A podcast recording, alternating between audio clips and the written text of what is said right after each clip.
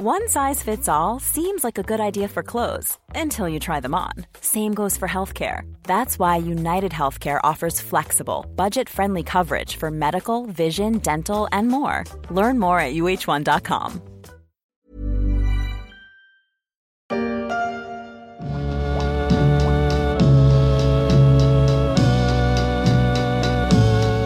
Sam Cooke, Marvin Gaye et Muddy Waters, The Clash ou encore Johnny Cash, une sacrée bande son, un peu ancienne certes, qui accompagna jusque dans les années 90 les pubs Levis à la télévision. Virgin en avait même fait un CD en 1994, c'est dire si ça ne date pas d'hier. Je dois l'avoir encore chez moi rangé quelque part dans un carton. C'était la belle époque pour la célèbre marque de jeans, avant un trou noir dans les années 2000, avant enfin une renaissance, une reconquête pour cette marque plus que centenaire.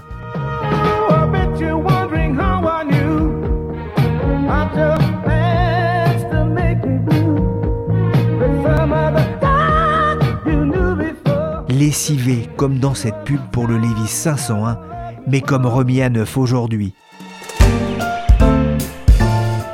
Je suis Pierrick Fay, vous écoutez La Story, le podcast d'actualité des échos, un podcast disponible sur Castbox, Deezer, Spotify, Podcast Addict ou encore Google Podcast. Abonnez-vous pour ne manquer aucun épisode.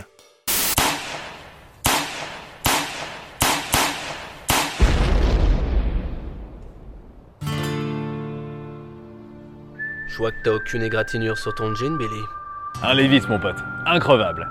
Increvable les Levis, même dans ses vidéos du youtubeur Luca Laccio, fan de la marque. Increvable, c'est à voir, car la marque américaine, née en 1853, a bien failli connaître une petite mort au gré des modes.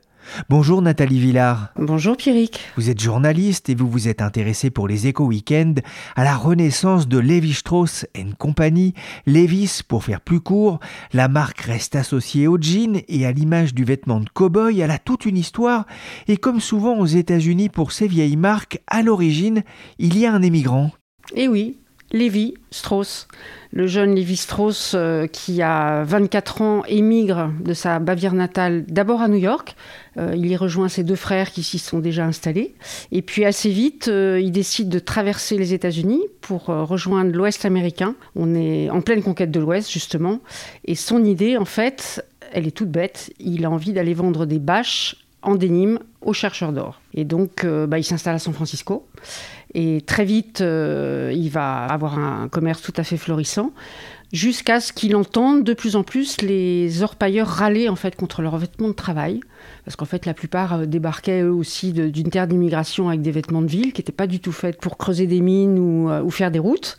Et à ce moment-là, le jeune Lévi-Strauss se dit mais pourquoi est-ce que je ne ferais pas des vêtements à partir de mes bâches en dénime Bien rugueux, mais bien solides. C'est comme ça que toute l'histoire commence. Il y a les orpailleurs et les bûcherons aussi, je crois. Hein. Et les bûcherons. Alors les bûcherons, ça vient un petit peu après. Euh, donc 20 ans plus tard, euh, Lévi-Strauss a un commerce florissant hein, sur euh, Battery Street. C'est d'ailleurs la même rue dans laquelle Lévis plus tard installera son siège. Et là, un jour, il reçoit une lettre d'un certain Jacob Davis, lui aussi un émigré d'Europe, qui s'est installé dans le Nevada, pas très loin, où lui, justement, confectionne des tenues pour les bûcherons. Mais eux aussi se plaignent, et eux se plaignent du côté euh, peu solide, en tout cas de leur poche, qu'ils trouvent trop lâche. Et à ce moment-là, ce couturier, lui, a l'idée géniale de renforcer les poches euh, de ses tenues avec des petits rivets en métal. Sauf qu'il lui faut déposer un brevet, qu'il n'a pas les sous. Donc il a la bonne idée d'écrire à Lévi-Strauss, à qui il vend littéralement son idée. Lévi-Strauss, lui, a plein de dollars parce que son commerce marche très bien. Il trouve l'idée géniale et c'est comme ça que les deux, donc, Lévi-Strauss et Jacob Davis, déposent le premier brevet du jean en dénime avec des rivets et c'est le fameux 501. Pourquoi 501 C'est tout simplement le numéro du lot de tissu avec lequel ils ont fabriqué le premier modèle. Dis donc, t'arrêtes de gueuler, René T'arrêtes de gueuler, bordel euh, comme quoi râler, ça sert à quelque chose, hein, j'ai envie de dire, on connaît bien ça en France. Eh bien, ça a donné plus tard euh, euh, des jeans inusables, hein, increvables, dit-on, pour les jeans Lewis. L'entreprise a connu des années de gloire dans les années 60-70 jusqu'aux années 90. C'était le symbole d'une Amérique triomphante d'un point de vue culturel? Tout à fait. Alors, c'est vrai que juste avant, euh, ça a d'abord été l'Amérique triomphante des travailleurs, puisque Levis devient initialement un bleu de travail. C'est la tenue que vont porter euh, les camionneurs, les bûcherons, euh, les charpentiers. Et puis, petit à petit, après la guerre, au tournant des années 50, ça va devenir un petit peu le symbole de la contre-culture californienne. Donc, plébiscité au cinéma, on voit Marlon Brando, James Dean, Marilyn Monroe, qui dès la fin des années 50 portent un jean. Ensuite, c'est évidemment toute la vague des grands westerns euh, de John Wayne où les cowboys sont en, sont en jean. Et puis ensuite, ça va être adopté par toutes les grandes figures du rock. Hein. On a tous euh, en tête la couverture du vinyle de Bruce Springsteen où il y a un gros plan justement sur euh, son jean, mais c'est aussi le cas de Bob Dylan, Mick Jagger. En France, on a, on manque pas d'ambassadeurs non plus. Hein. Jane Birkin, Serge Gainsbourg, Christophe, Johnny Hallyday. Antoine, Jacques Dutronc, et en fait, jusqu'à, on peut dire, là où Lévis connaît son heure de gloire, on est en 69, c'est le fameux festival de Woodstock, et plusieurs sources en interne aiment raconter cette blague en disant que Lévis devait ce jour-là, enfin pendant ces trois jours de festival, avoir sans doute 97 euh, euh, parts de marché, hein, puisqu'ils le portaient tous en version euh, délavée, pas d'éléphant, à fleurs, déchirées, et que les 3% restants étaient sans doute des gens à poil.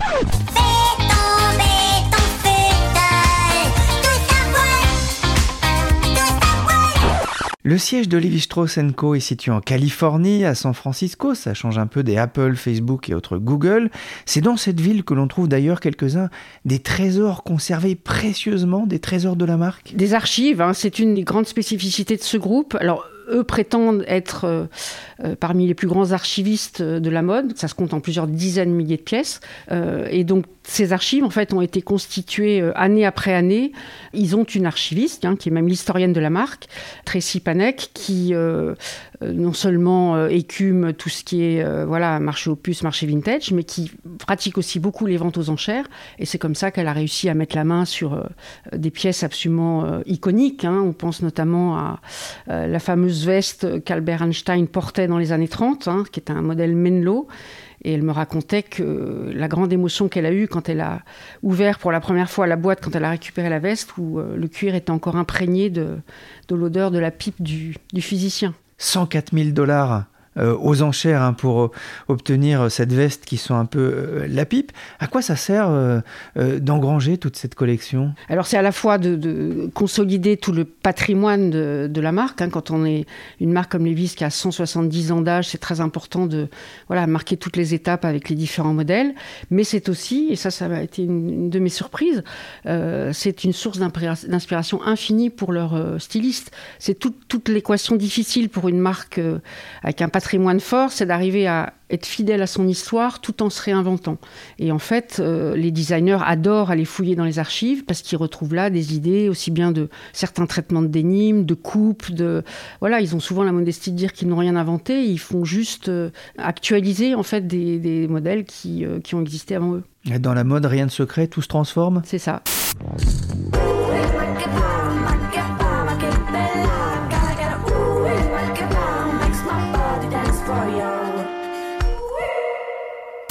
2018, Jane faisait danser le monde en Levis. Le groupe a de nouveau des envies de se trémousser. Après avoir connu un passage à vide au début des années 2000, que s'est-il passé? Ben En fait, Levis a vieilli en même temps que, que ses aficionados que ses fans. C'est-à-dire toute la génération qui a porté des Levis dans les années 60-70 et encore dans les années 80, ben voilà, cette génération a vieilli et Levis n'a pas su parler, on va dire, aux plus jeunes qui suivent derrière, en gros aux enfants de ces gens-là. Et donc quand arrive à, euh, voilà, la fin des années 90, début 2000, euh, il se passe plusieurs choses. D'abord, tout le monde se met à faire du jean. Donc aussi bien ça va des Zara, H&M, du très bas de gamme, aux marques de prêt-à-porter et au luxe.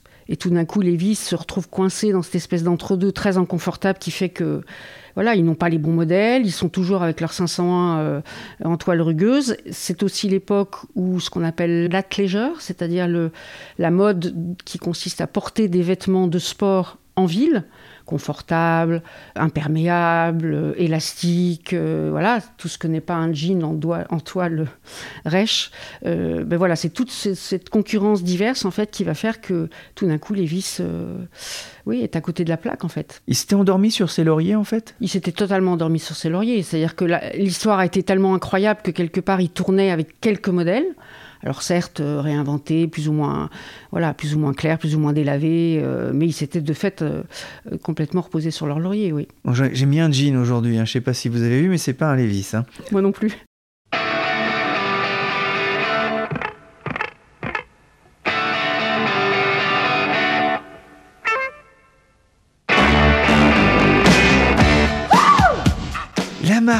Travers la pub, avait aussi l'image des hommes, des vrais, un peu mauvais garçons sur les bords, qui sentent un peu le soufre, comme euh, celle-ci avec la musique des Clash dans un bar un peu mal famé, une image très années 80 avec une grosse touche humoristique. Il a le jean, il aura la femme Oui, alors ce qui est paradoxal, moi ça a été une de mes surprises, c'est que de fait il y a euh, toutes ces publicités très mâles avec un accent circonflexe, et à côté de ça j'ai découvert une marque très engagée politiquement sur des combats, et ça remonte dès les années 60, hein, c'est très lié ça à la famille actionnaire qui était ce qu'on appelle un peu la, gauche libérale américaine, californienne en tout cas. Donc euh, très vite, euh, le groupe adopte une politique anti-ségrégation raciale dès les années 50. Moi j'ai vu des photos, ils sont une dans les premières usines hein, où on voit des, femmes noires à côté de femmes blanches, qui était absolument euh, impensable à l'époque. elle s'oppose à la guerre du Vietnam au début des années 70. Ensuite, c'est une marque qui va être très engagée dans la lutte contre les sida dans les années 80.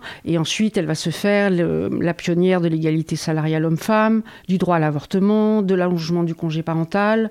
Euh, et par exemple, là, depuis quelques années, l'entreprise est très engagée euh, en faveur d'une réglementation des armes à feu. Ils ont même créé un fonds euh, voilà, qui vient en aide à des associations qui, qui luttent contre, contre le port d'armes légal. Et dans les années 90, on va voir effectivement que les femmes vont être un peu mieux représentées, prendre un peu plus le pas avec des femmes un peu fatales, ou en tout cas avec beaucoup de caractère, qui montrent que porter un jean, c'est aussi une affaire de femmes.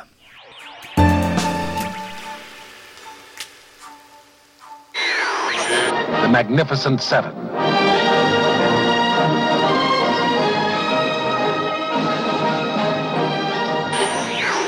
Dans les westerns américains du type Les Sept Mercenaires, un des modèles du genre, quand ça va mal dans le village, on fait appel à des sauveurs, à, des as du six coups pour ramener l'ordre et la sérénité. Les actionnaires de, Levis, hein, la famille, ne sont pas allés chercher Yul Brynner ou Steve McQueen, c'est dommage, ça aurait eu de la gueule. Les descendants de Strauss sont allés chercher un lessivier en, 2011 Ce qui était un pari assez osé, hein, d'autant que jusqu'à 4 ou 5 ans avant son arrivée, seuls les représentants de la famille avaient managé l'entreprise. Donc déjà, c'était un pari osé d'aller prendre quelqu'un de l'extérieur et qui ne venait pas du tout du secteur de la mode. Et puis, bah, paradoxalement, cette greffe, en fait, a très bien fonctionné. Donc, ce lessivier, comme vous dites, bah, en bon lessivier, il a commencé par remettre la machine euh, d'équerre, en gros, euh, dans les coups. Hein. donc, euh, il a revu toute l'organisation de l'entreprise, y compris le top management. Donc, il n'y est pas allé par le dos de la cuillère. Il a fait une tournée des popotes qui lui ont montré que les Levis étaient très mal distribués dans les magasins multimarques complètement noyé sous la concurrence. Donc là, il s'est dit, bah non, on a la chance d'avoir des boutiques en propre, les vis. On va mettre le paquet là-dessus et sur le web, ce qui nous permettra de beaucoup mieux maîtriser en fait euh, l'expérience client et toutes les données de nos points de vente. Mais il s'est pas contenté de donner un coup de balai. Hein. une fois qu'il a remis les, comptes d'équerre, euh, il s'est dit, bah voilà, en fait, cette marque, on en revient à ce qu'on disait avant, il faut la rajeunir, il faut la féminiser et il faut la rendre plus responsable. Donc c'était quand même un défi euh, sacrément important. Et au dire d'abord des chiffres et puis de, tous les analystes euh, et commentateurs du secteur que j'ai pu voir, bah, c'est une équation qu'il est en train de résoudre en fait. Il s'appelle Chipberg. Et, ce que vous racontez aussi, c'est que il s'est rendu compte que ses enfants euh, ne portaient pas de jeans. Exactement. Il m'a dit euh, au détour d'une phrase, il m'a dit quand je suis arrivé à la tête de Levis, donc on est en 2011, euh, il a deux grands garçons qui ont 23 et 25 ans qui n'ont jamais porté de Levis. Il a remis l'entreprise Decker, vous le disiez, il, a refait, il en a refait une vraie marque d'habillement à la mode, en la féminisant, en la rajeunissant aussi. Et il a utilisé aussi un, outil assez étonnant qui s'appelle l'Eureka Innovation Lab. Vous l'avez visité, qu'est-ce que c'est? Alors c'est un outil complètement unique. Il m'a bien précisé d'ailleurs qu'il avait fait cet investissement contre l'avis même de sa direction financière, qui lui a dit que c'était un pari fou, parce qu'il ne m'a pas donné le chiffre exact, mais on parle d'un investissement de plusieurs millions de dollars. Ben, il s'est dit tout simplement, en fait, il faut qu'on réinvente le dénime. On reste un fabricant de jeans, donc il n'est pas question d'aller faire autre chose, mais ce jean, il faut qu'on le réinvente. Et donc, dans cette Eureka Lab que j'ai visité, donc c'est un entrepôt qui est complètement anonyme, quand on passe dans la rue, il n'y a aucune pancarte, rien. Par contre, une fois qu'on y rentre, euh, c'est une espèce de caverne d'Alibaba où il y a euh, des teintures d'indigo, on voit des grosses machines à laver avec des pierres ponces où sont testées toutes les, techniques d'usage et d'usure du jean.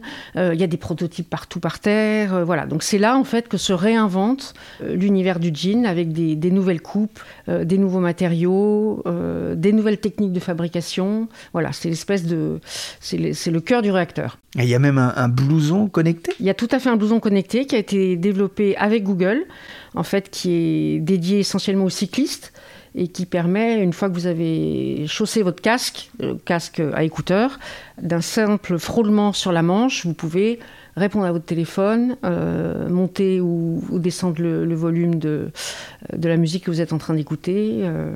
C'est le, le, jean 2.0 ou en tout cas les vêtements 2.0, mais le groupe travaille aussi, et c'est intéressant d'ailleurs, sur des nouveaux modes de production. Oui, c'est-à-dire ce qu'ils se sont dit en fait, c'est plutôt que de suivre les tendances de la mode, ce qui est ultra consommateur euh, d'investissement marketing, réinventons plutôt la façon dont on fabrique nos jeans.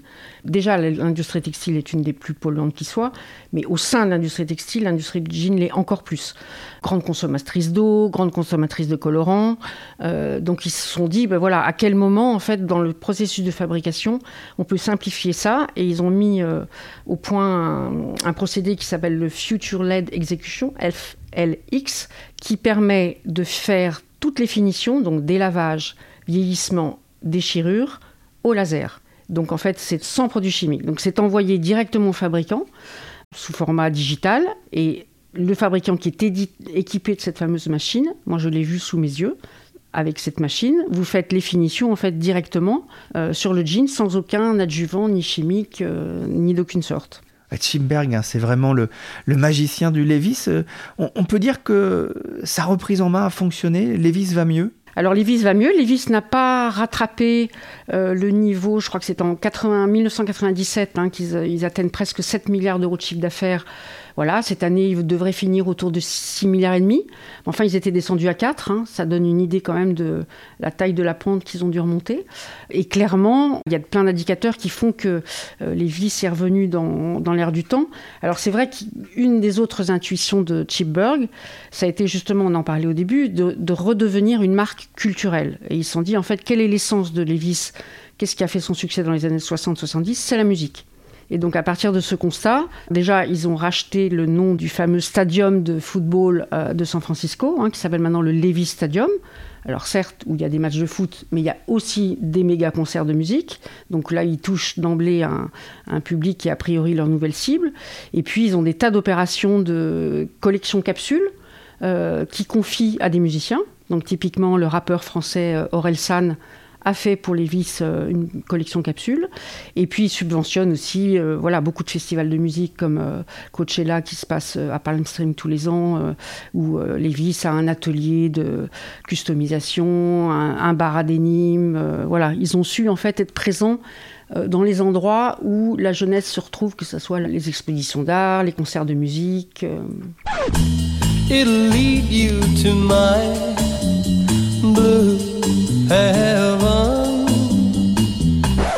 La légende ne meurt jamais, dernier spot publicitaire de Levis, tout le monde en jean à un enterrement. Nathalie, quelle est la stratégie du groupe pour aborder un monde de la mode en changement porté vers la seconde main et la durabilité? Alors ils ont plusieurs choses, hein, mais là aussi c'est un, investissement de long terme. Ils ont mis au point, après près de 4 ans de recherche, donc il faut, voir ce que ça nécessite en termes d'investissement, euh, le premier 501, le mythique 501, circulaire, c'est-à-dire que ce 501, il est composé à 60% de coton bio, donc sans pesticides, et à 40% d'une nouvelle matière qui s'appelle la circulose, qui est à base de jeans recyclés. Et donc, à son tour, ce jean qui n'a pas un gramme de nylon pourra être entièrement recyclable. Alors bien évidemment, il ne coûte pas le même prix. Hein. En ce moment, il est autour de 128 dollars, contre un 501 traditionnel euh, en coûte à peu près 98. Ils ont aussi beaucoup planché sur l'utilisation du chanvre, hein, qui remplace le coton dans certains de leurs modèles. Euh, le chanvre étant beaucoup moins consommateur d'eau et de produits chimiques qu'un jean 100% coton. Ah, une façon de renouer avec la grande époque de Woodstock, j'ai envie de dire, l'utilisation du chanvre. J'ai une dernière question. Euh, euh, vous me l'avez peu. J'ai appris quelque chose. J'ai appris beaucoup de choses en lisant votre article pour les Éco Weekend, mais j'ai appris ça faut pas laver son jean, en tout cas pas souvent. Croyez bien que le sujet fait débat hein, dans les partisans du denim, mais en fait c'est Chip Berg lui-même euh, qui a dit que ses jeans, ça avait fait beaucoup euh, buzzer à l'époque, n'ont pas vu la couleur d'une machine à laver depuis très longtemps. Donc lui il est partisan, donc pas les mettre à la machine, euh, mais un bon coup de brosse et de savon de temps en temps. J'ai discuté avec la couturière en chef du magasin Lévis des Champs-Élysées, qui donc fait des jeans sur mesure, qui elle m'a dit maximum une fois par mois, et encore à l'envers et à moins de 30 degrés. Tout ça pourquoi? Un, ça consomme moins d'eau, et deux, en fait, le dénime est une toile qui se patine vraiment à l'usure, et donc ça ne sert à rien, sauf si on a des tâches, de le laver trop souvent. À Chipberg, qui a aussi remporté une première victoire, ses deux enfants portent aujourd'hui des jeans. Merci Nathalie Villard, journaliste, pour ce détour dans l'Amérique de Lévis. Cet épisode de la story a été réalisé par Nicolas Jean, chargé de production et d'édition Michel Varnet.